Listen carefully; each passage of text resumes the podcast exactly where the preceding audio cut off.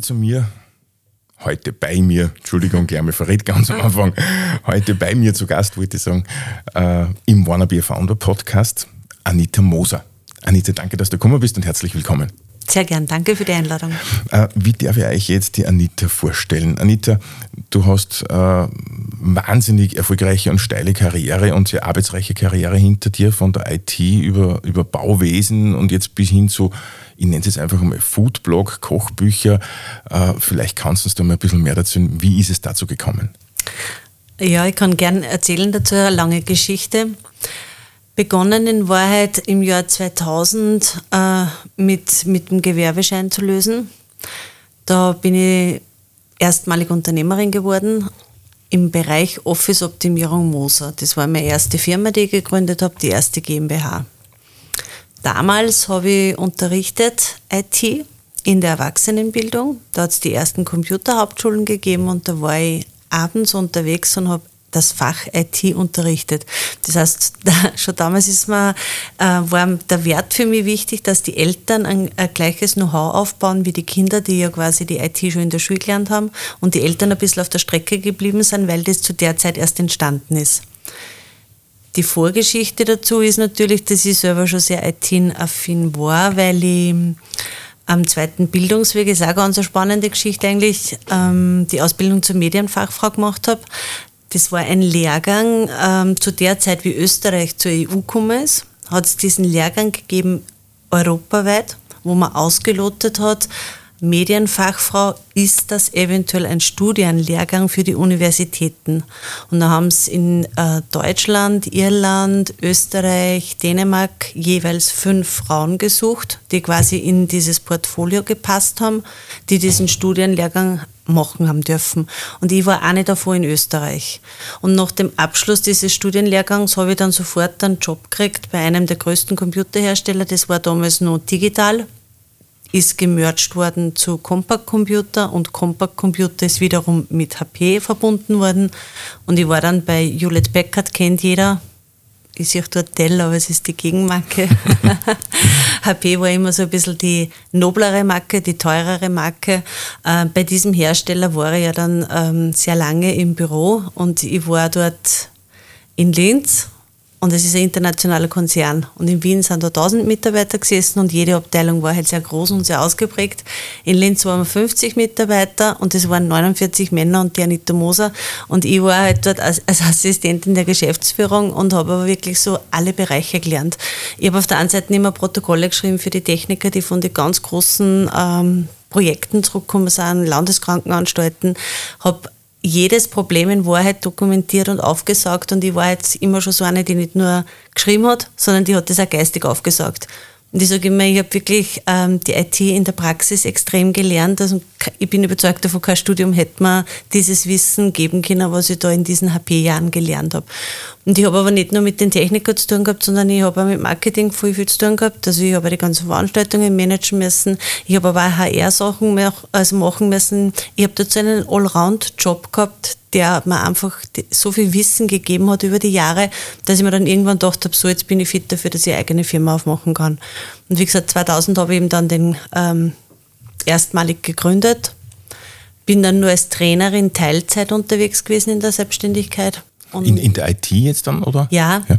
und habe dann ähm, 20 Stunden HP gehabt, 20 Stunden Selbstständigkeit das habe ich gemacht bis 2004 und 2004 habe ich dann ein persönliches Schicksal eigentlich gehabt. Äh, bei mir ist ein Vorhof-Septum-Defekt äh, diagnostiziert worden. Das heißt, ich habe äh, ein Loch, ich hatte ein Loch im Herzen und bin am offenen Herzen operiert worden und bin damit fast ein ganzes Jahr lang ausgefallen gewesen. Und in dieser Zeit hat mein damaliger, also mein jetziger Mann, schon immer zu mir gesagt, ähm, schreib einmal das nieder, was du mir die letzten Jahre immer gesagt hast. Du, du willst eine Firma gründen, schreib einmal ein Konzept dazu, jetzt hast du Zeit. Und hat mir auf die Reha nach Bad Ischl mein Notebook gebracht und ich habe dort das äh, Konzept für das AKD-Baunetzwerk geschrieben. Und das ist so ein typisches Startup-Unternehmen gewesen, AKD-Baunetzwerk. Ich bin ähm, mit meiner Idee zur Austria Bau gegangen und habe gesagt, ich habe da eine Idee in der IT. ob ich das präsentieren und vorstellen darf. Dann hat es eine Gesellschafterversammlung gegeben und da muss man sich vorstellen, da waren 50 Baumeister, die dieser Organisation der Austreiber angehört haben. Dort habe ich mein Modell präsentiert und einen Beschluss hat es dann gegeben, der war 100% einstimmig. Ja, die Frau Moser soll das machen, wir unterstützen das, aber wir gehen nicht in die GmbH. Also sie soll gründen, sie kann das alleine machen. Wir sind überzeugt, dass das funktioniert, aber wir wollen uns nicht am Anfang beteiligen. Und ich habe dann 2005 wirklich die AKD Baunetzwerk GmbH 100% OM, also Anita Moser gegründet. Äh, habe es ähm, begonnen mit Freelancern. Das heißt, ich selber war immer noch in einem klaren Dienstverhältnis mit der HP, aber es war schon sehr abgespeckt, aber es war halt auch meine Absicherung, einfach nur finanziell ähm, mir alles das leisten zu können. Ich war alleinerziehend, zwei Kinder, muss man auch dazu sagen.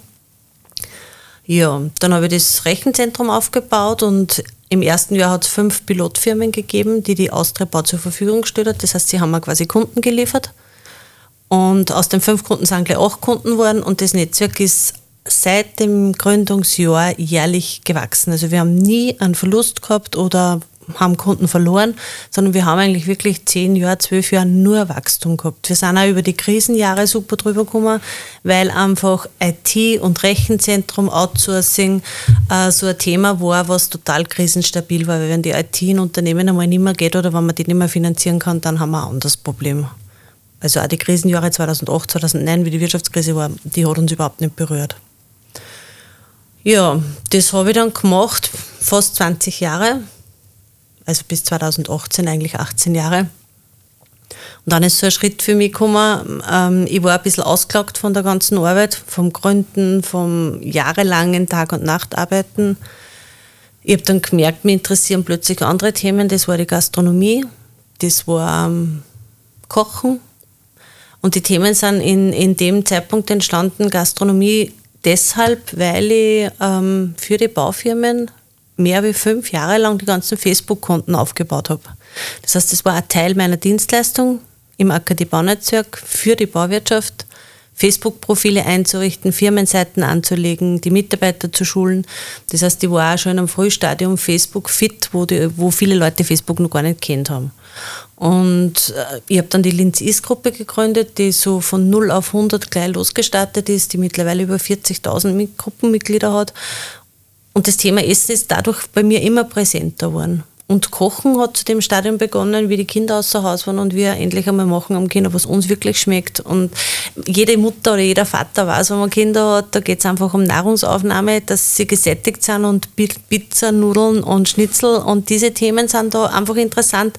Und wenn man sich da sehr viel Mühe gibt oder auch fürs Auge schön kocht, es wird auch nicht honoriert, weil die Kinder einfach andere Wertigkeiten haben.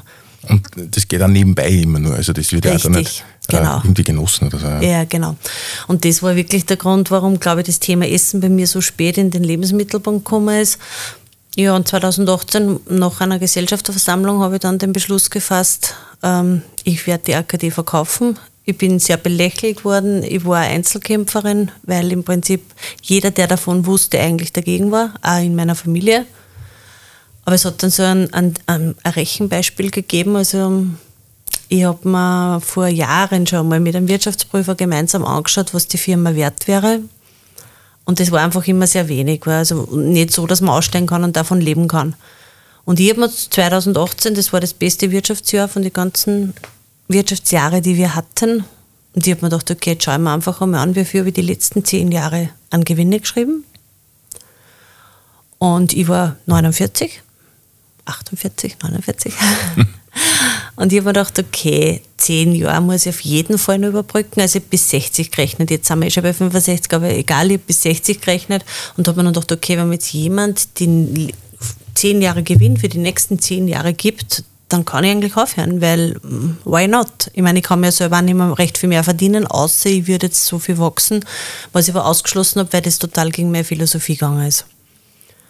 Ja, dann habe ich zumindest familiär mal den, den Zuschlag gekriegt, äh, ja, dann Verkauf, wenn dir der Plan aufgeht, aber wobei im Hintergrund alle gedacht haben, das funktioniert nie. Also jeder hat gesagt, das funktioniert nie, das, das wirst du nie kriegen und damit, ich habe immer gesagt, okay, wenn ich nicht im Millionenbereich verkaufen kann, dann verkaufe ich nicht und wenn ich meine Wunschsumme erhalte, dann verkaufe ich. Ich habe mir dann einen deutschen Berater gesucht, der hat ähm, einen Teaser, einen anonymisierten ausgeschrieben, wo das Geschäftsmodell, die Zahlen, die Bilanzen, alles offengelegt worden ist.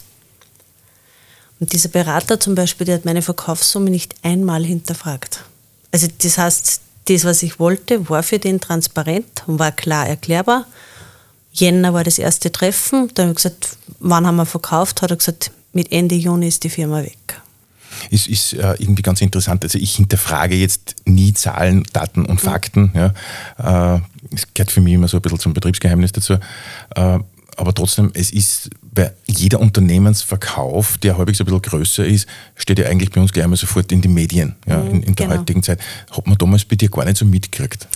Also im Verkauf habe ich persönlich sehr streng gehalten, sehr streng geheim gehalten, weil ähm, Punkt eins, du verunsicherst Kunden, wann die davon Luft kriegen. Ähm, es waren auch viele Lieferanten, die zum Beispiel als Käufer in Frage gekommen, gekommen sind. Ähm, und ich habe ja Beteiligung gehabt. Also da hat es Firmenverschachtelungen gegeben und da hat man schon sehr aufpassen müssen. Also der Verkauf war an sich wirklich streng geheim gehalten, bis zu dem Zeitpunkt, ähm, wo es in Richtung Notarvertrag gegangen ist. Da habe ich dann ähm, den Gesellschafter, den zweiten, sehr wohl informiert. Da hat es ja dann die Zustimmung gebraucht. Die ist auch gekommen. Also ich habe nicht quasi meinen Partner überrascht. Ich habe die Information gegeben, dass ich einfach nicht mehr weitermachen will aus den und den Gründen und dass, der dass es einen Verkäufer, also einen Käufer gibt und Interessenten und die waren dann auch bis zum Schluss, also bis kurz vor dem Notar eingebunden. Aber die Medien an sich, spannend habe ich gefunden, dass ich selber mal nach dem Verkauf eigentlich darüber berichtet habe. Ähm, Facebook bin ich sehr präsent, da haben die Leute dann schon irgendwie gemerkt, okay, jetzt kommt nichts mehr von der AKD. Da habe ich dann offiziell immer wieder erwähnt, dass ich die Firma verkauft habe, aber es war nie ein Thema in den Medien. Hm. Und an wen hast du das verkauft? Ist das, äh, darf man das erfahren? Ja, weil die Firma gibt es ja natürlich nur. Es, ähm, es hat zwei Interessenten gegeben, die bis zum Endstadium quasi mitgegangen sind. Es hat 14 Interessenten gegeben, aber man wählt dann aus. Also ich habe dann wirklich ein Meetingzimmer gehabt in einem Gasthaus und da, sind, da haben wir diese Gespräche geführt. Es sind zwei überblieben. Es war sehr spannend. Eins ist ein börsenorientiertes Unternehmen gewesen aus dem Osten, die wollten einfach den Standort kaufen. Also die wollten Mitarbeiter und die wollten den Standort. Und die haben jede Woche um 50.000 Euro mehr nachgelegt. Also das war, der Preis ist nach oben gegangen. Bei den meisten wird verhandelt nach unten, bei mir ist witzigerweise der Preis nach oben gegangen. Also die haben, die haben, also wenn wir da noch fünf Wochen gespielt hätten, war wahrscheinlich nur Geld reingekommen. Ähm, das war mir persönlich aber nicht der Wunsch, an dem den zu verkaufen, der mir jetzt die meiste Kohle liefert, sondern mir ist eigentlich darum gegangen, ich wollte den Erhalt der Firma gewährleisten. Da hängen so viele Baufirmen dran, ganz Österreich, in jedem Bundesland. Und ich wollte nicht, dass die Firma ausratiert wird. Verkauft habe ich dann an den Infrastrukturerhalter von Red Bull, was ja sehr spannend war, weil die natürlich aus dem Cashflow aus auch die Firma kaufen haben können, also das ist nicht einmal fremdfinanziert worden. Ähm, die haben auch im Prinzip vom Businessmodell her sehr, sehr ähnliches gemacht wie ich mit der AKD. Und die haben in Oberösterreich einen Standort gesucht. Und die haben das Unternehmen so weitergeführt, wie es ich aufgebaut habe. Und das Unternehmen gibt es immer noch und es ist sehr erfolgreich und sie haben jetzt auch sehr viel Wachstum gehabt. Und weil natürlich das oft auch ein Thema ist, nicht nur in der Startup-Welt, sondern natürlich auch in, äh, im, im traditionellen Bereich Firmenverkauf. Wie kann man sich sowas vorstellen, so ein Prozess? Ist es wirklich so, wie man es immer so schön in den Filmen sieht oder in den Serien, so dass die Verkäuferin in deinem Fall äh, mit einer Armada an Rechtsanwälten daherkommt äh, und, und alle möglichen Papieren in der Hand und auf der anderen Seite Nein, die Gegnerschaft ist? Ähm, das, also das wäre wahrscheinlich so gewesen, wenn ich an das börsenorientierte Unternehmen verkauft hätte, weil dort in jedem börsenorientierten Unternehmen ist es ganz klar, da gibt es eine juristische Abteilung, eine Rechtsabteilung, da werden Verträge Verträge en masse aufgesetzt. Bei mir war das, also bei mir und bei äh, Solutionbox, so heißt das Unternehmen, der Infrastrukturerhalter der Red Bull, war das sehr einfach, weil das sind zwar persönlich geführte Unternehmen gewesen, wo die Eigentümer auch die Mehrheitsrechte gehabt haben. Wir haben uns einen Vertrag selber aufgesetzt und wir das Einzige, was wir braucht haben, war unser Notar. Und wir sind zum Notar gegangen und haben notariell unterschrieben Ähm, dann sind die Gelder auf Treuhandkonten geflossen und dann war der Prozess über die Bühne. Also bei uns war das sehr, sehr easy, aber ich glaube, es kommt immer auf die Partner drauf an, also an wen man verkauft. Wenn ich jetzt wirklich an ein großes Unternehmen verkauft hätte, war das sicher nicht so easy gegangen. Hm. Da muss man dann natürlich schon mit Rechtsanwälten und Steuerberatern und Wirtschaftsprüfern wahrscheinlich genau. und Due Diligence und was nicht was Neues. Genau. Also das heißt, das habt ihr alles gar nicht gemacht. Äh, sehr abgeschwächt. Sehr abgeschwächt. Sehr abgeschwächt. Ich weiß von anderen Unternehmen, dass die Utility-Prüfungen ewig dauern. Ähm, das war bei uns überhaupt kein Thema nicht.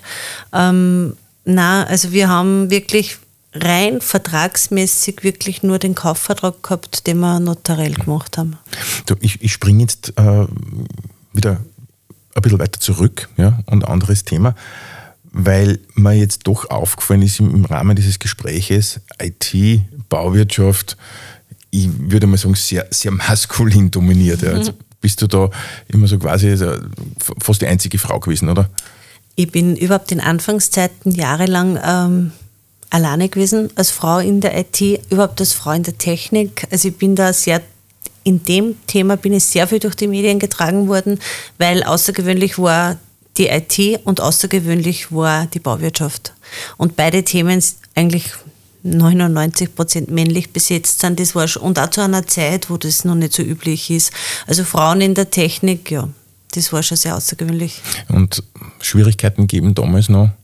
Oder weil es, es herrscht ja heutzutage jetzt Gott sei Dank schon ein anderes Mindset als damals. Äh, es war bei mir, ich würde jetzt nicht sagen Schwierigkeiten, sondern ich habe eigentlich die größten Förderer in den Männern gehabt. Also mehr wie in, in den Frauen, aber das hat vielleicht auch mit dem Thema zusammengehängt.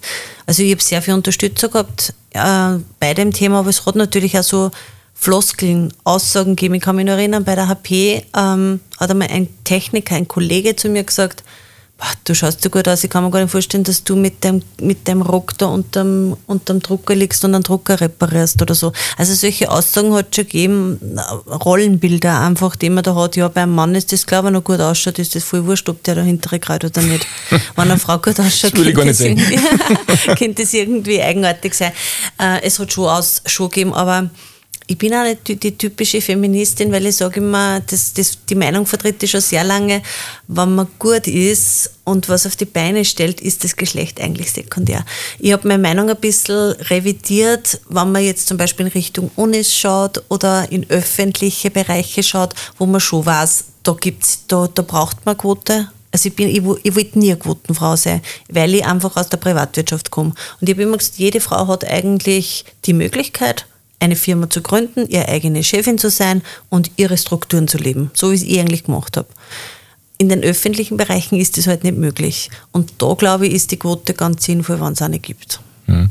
Äh, möchte von dem Thema wieder ein bisschen wegkommen, weil ja unser Thema jetzt eigentlich Gründung, Startup und, und Wirtschaft im, im, im, Allgemeinen ist. Äh, das heißt, es hat sich natürlich gerade in diesem Frauen-Männer-Geschlechterverhältnis schon einiges zum Besseren gewandt, sage ich jetzt äh, nur mal.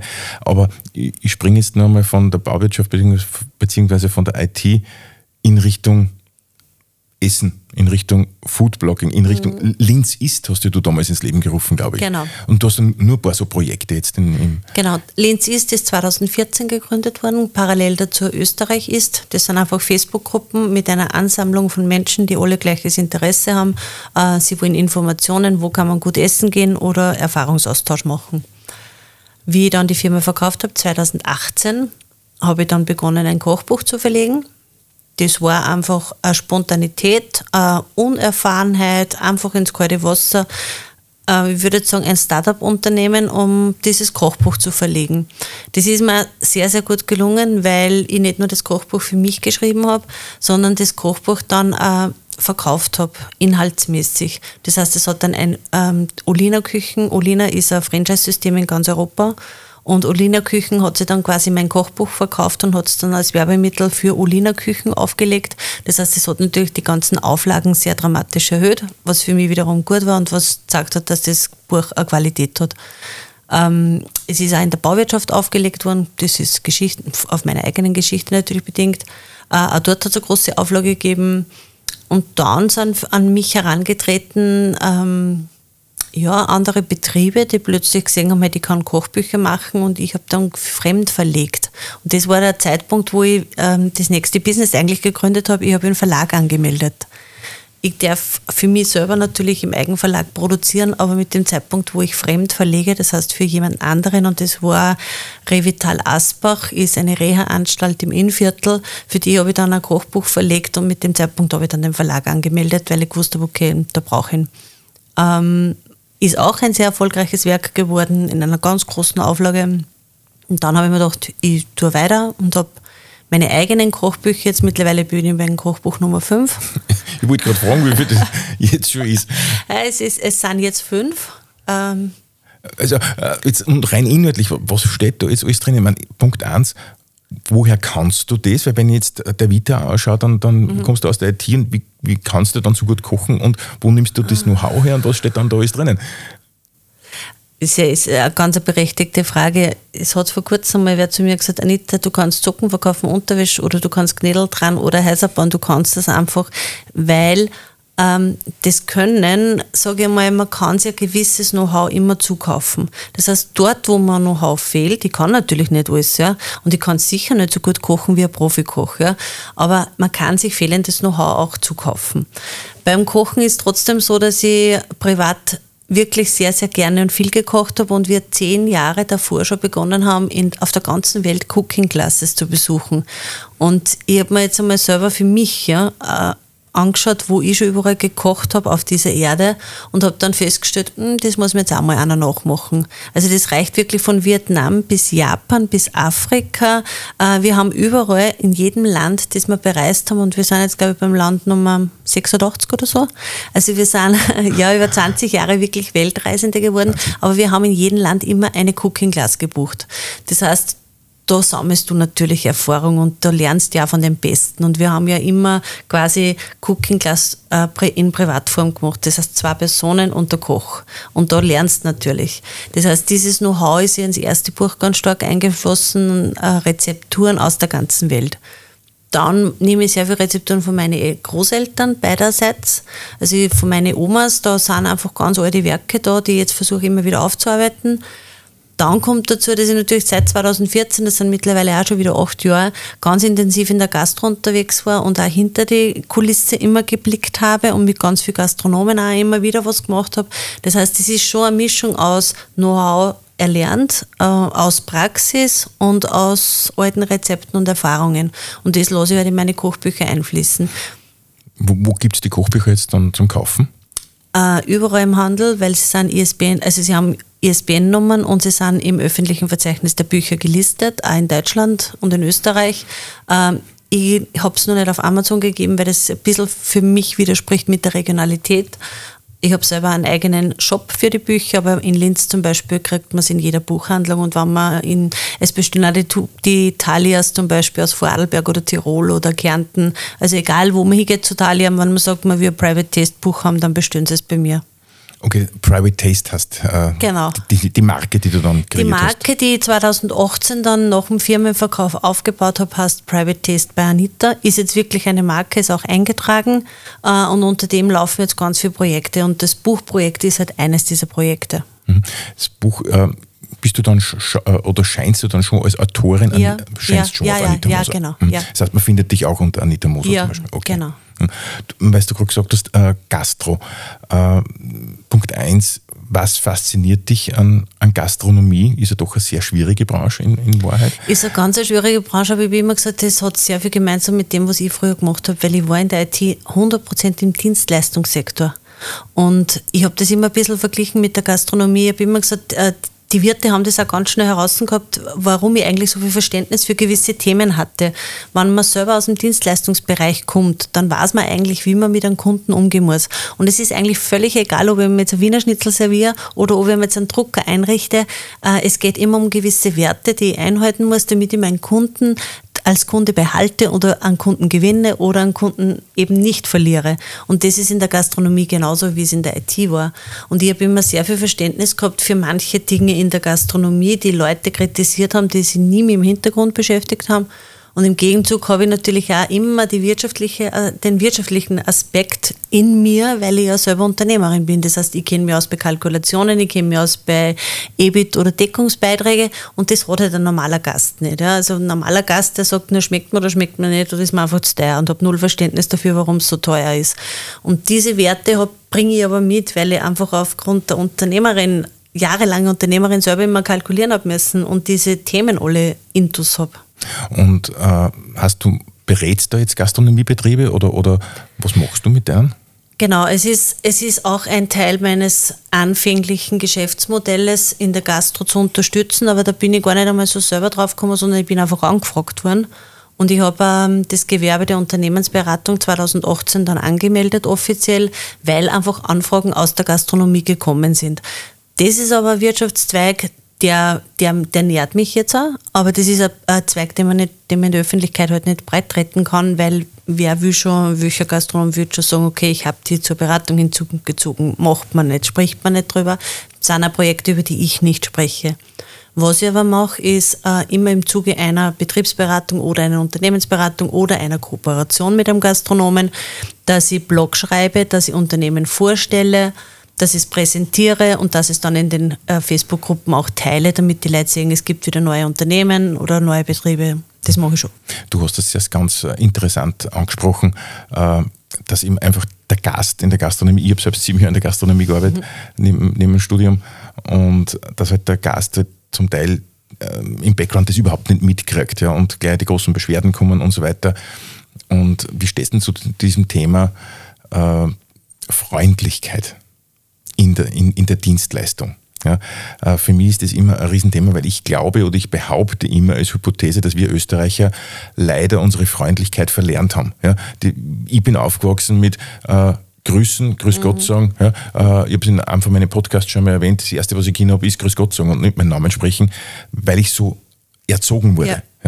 Und wenn ich heute jetzt, äh, muss nicht einmal Gastronomie sein, kann ein, ein normaler Supermarkt sein. Die Leute sind nicht mehr freundlich. Stimmt. Ja, ja stimmt. Ähm, man darf es vielleicht nicht, man sollte es vielleicht nicht verallgemeinern, aber es ist sicher ein Funken Wahrheit daran. Ja, aber du weißt, das ist das Wichtigste, da gibst du mir recht, oder? Ich glaube, die Freundlichkeit ist das Wichtigste, weil wenn ich jemanden anloch, kommt er lächelnd zurück. Wenn ich wo eine schreie, wieder zurückschreien. Also das, das lernt man eigentlich oder das weiß man eigentlich. Das ist sicher ein Faktum, aber ich glaube, in der Gastronomie ist auch so wichtig, dass man einfach am Anfang habe ich meine Gastronomen immer geraten, wenn sie Beschwerden kriegen, es bringt überhaupt nichts in der Öffentlichkeit darüber zu diskutieren, sondern es ist sicher der richtigere und klügere Weg, einfach zu sagen, es tut uns leid, dürfen wir. Ja. Ähm, nehmen auch manche Gastronomen nicht so an, weil da kommt dann das eigene Ego dazu und ich habe da gar nichts falsch gemacht und ich lasse mir das einfach nicht gefallen. Aber es ist so ein bisschen äh, taktieren überhaupt mit der Öffentlichkeit, weil es ist immer so, mit einer Kritik in der Öffentlichkeit hauen sie 500 andere drauf und es eskaliert. Und wenn ich die eine Kritik abfangen kann, im Sinne von freundlich zu sein, äh, Entschädigungen anzubieten oder eine Entschuldigung oder eine Erklärung zu liefern, dann relativiert sich das relativ schnell. Hm. Ist nicht nur in der Gastronomie, so behaupte ich jetzt einmal, sondern bei genau. jeden Reklamation in einem genau. Unternehmen diskutieren bringt nichts mit dem genau, Kunden. Ganz ja, genau. Das äh, habe ich auch drum, Aber darum, das erklärt auch, warum, warum habe ich ja Know-how in der Gastronomie, wo ich eigentlich von der IT komme, weil Dienstleistungssektor sich über alle Bereiche gleichzieht. Und manchmal finde ich sogar, ist dieser Blickwinkel von außerhalb viel, viel wichtiger, als wie wenn du einer selber aus demselben Gebiet bist. Ganz, ganz wichtig. Und oft kommt halt der Kunde von außen ja, und, und sieht halt genau. von außen. Aber, äh, du hast jetzt einen würde nicht sagen, ein, ein neues Spielfeld, möchte ich jetzt nicht so sagen, aber ein neues Interessensgebiet entdeckt oder, oder seit ein paar Jahren bist du da tätig, sehr stark tätig im Startup Mentoring. Genau. Also das, das ist, da gibt es auch ganz eine witzige Story dazu. Äh, die Gabi Köstler, glaube ich, kennst du auch, ja. die kennt man in der Branche. Äh, auf den Unis und auf den FHs, die hat vor Jahren da habe ich die Akademie noch gehabt, zu mir gesagt, Anita, du kehrst nicht in die Akademie. Und ich habe gesagt, aha, wo gehöre ich denn sonst hin? Und sie hat damals schon zu mir gesagt, Anita, du kehrst in die Beratung. Was dein Know-how, dein Wissen, das musst du austragen. Und ich habe mir das, das ist jetzt sicher schon zehn Jahre aus, ja, ich habe mir das gar nicht vorstellen können. Das war für mich ähm, ein Berater war für mich immer so, ja, das wird man dann, oder Konsulent wird man dann zuletzt, ja, wenn es in Richtung Pension geht. Äh, das war für mich unvorstellbar, dass ich das jemals irgendwann mache. Und witzigerweise ist es jetzt genau das Stadium, wo ich mich total wohlfühle und was mir total Spaß macht und, und wo auch immer gute Sachen rauskommen. Und ich glaube, dass ich schon in der Startup-Szene jetzt sehr gut aufgehoben bin. Hm. Das heißt, äh, du, du hast Mentoring betreiben genau. und äh, nicht nur Mentoring, investieren auch, oder? ja, auch fall, fallweise investieren, aber ich bin natürlich sehr vorsichtig mit den Investments, weil ich mich einfach nicht wo hundertprozentig an ein Unternehmen binden will. Also ich habe sicher einmal im Monat eine Anfrage, ob ich mich nicht beteiligen kann bei einem neuen Startup-Projekt oder bei einem Gastronomen, der eine Idee hat.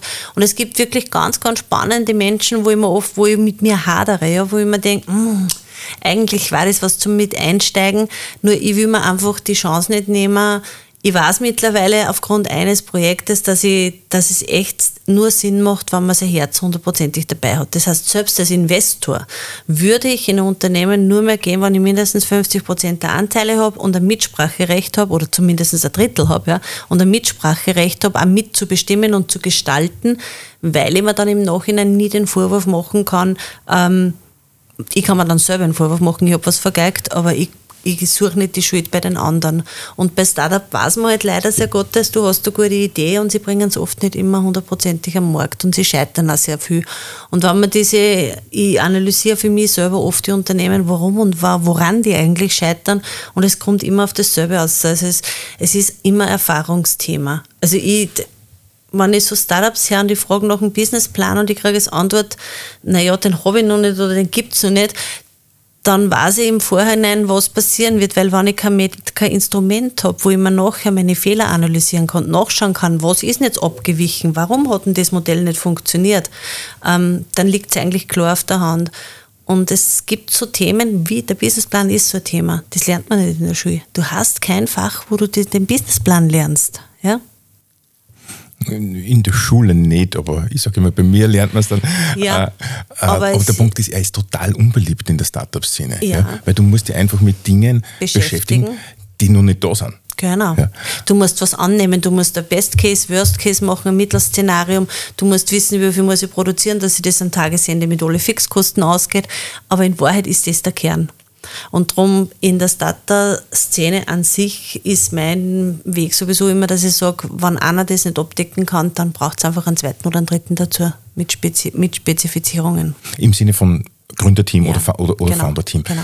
Hast du jetzt eigentlich einen bestimmten Fokus bei, de, bei deinen Startups, wo du sagst, äh, ich mache jetzt nur Gastronomie-Startups, nennen wir es jetzt einfach einmal so, oder IT-Startups oder nur Bauwirtschafts-Startup, wo du dich halt auskennst? Oder? Nein, ich hab, also ich persönlich habe mir keinen Fokus gesetzt, aber es kommen natürlich die zu mir, die sich bei mir gut aufgehoben fühlen. Ja.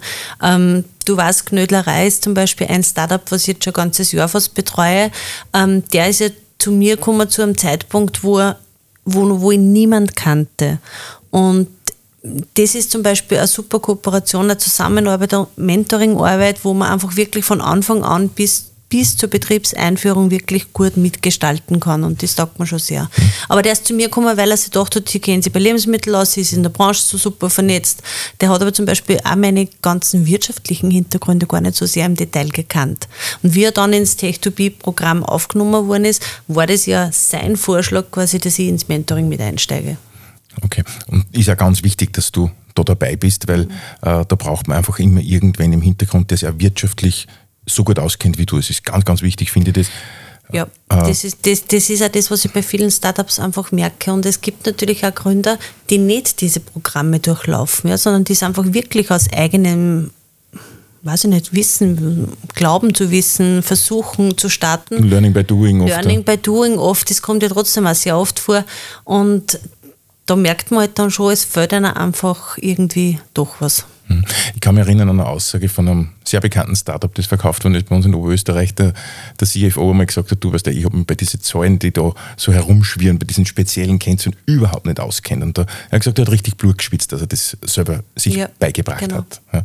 Also es ist halt oft Learning by Doing. Anita, jetzt, jetzt schaue ich mir das so an, so äh, die letzte gute halbe Stunde da war jetzt sehr viel äh, natürlich an Wissen dabei. Äh, es war sehr viel an, an, an Tätigkeitsbereichen dabei. Äh, wo soll es denn hingehen jetzt noch, äh, die nächsten 25 Jahre? Ähm, 25 Jahre denke ich gar nicht. Ich bin gerade vor kurzem gefragt worden, wo ich mich in den nächsten fünf Jahren sehe. Ich habe immer persönlich nur mehr ein Ziel. Ähm, das klingt jetzt vielleicht blöd, aber es ist so, ich war ja schon sehr oft sehr krank und bei mir ist einfach der Fokus auf Gesundheit. Also das Einzige, was ich mir wirklich wünsche, ist, dass ich in fünf Jahren, in zehn Jahren oder 25 Jahren noch gesund bin oder so, wie ich jetzt in dem Stadium bin. Ich glaube einfach, ich war schon dem Tod sehr nahe durch meine Herzoperation und bin da ein ganzes Jahr lang fast auf Reha gewesen und habe im Prinzip wieder mit 30 war die Operation, ja, 30, bisschen über 30 Jahre, äh, von null wieder angefangen und da hast, da, da, hast, da hast irgendwie eine andere Wertigkeit im Leben dann plötzlich. Also das Thema Gesundheit ist, steht bei mir an ganz, ganz oberster Stelle. Ähm, das Thema Finanzen, da sage ich immer, ich bin Gott sei Dank in der Lage, jetzt ein Stadium zu erreichen, wo ich weiß, ich kann damit jetzt alt werden. Also mir kann jetzt nicht mehr recht viel passieren, außer es kommt ein Krieg oder Ereignisse, die wir nicht beeinflussen können. Aber ich habe jetzt nicht mehr das große Ziel, äh, nur mehr irgendwie ein Unternehmen zu gründen oder nur mehr irgendwie in allen Medien aufzuscheinen, weil ich so toll bin oder so viel erreicht habe. Äh, ich denke mir es ergibt sich sowieso ständig irgendwas und ich bin sowieso so ein Mensch, der dem nicht fad wird, der immer irgendwas kreiert oder irgendwas machen muss oder neue Produkte am Markt bringt. Ähm, ich arbeite jetzt aktuell zum Beispiel mit dem Verein ähm, Geschichte teilen äh, sehr intensiv zusammen. Das ist im Wahrheit auch ein Startup-Projekt. Ja.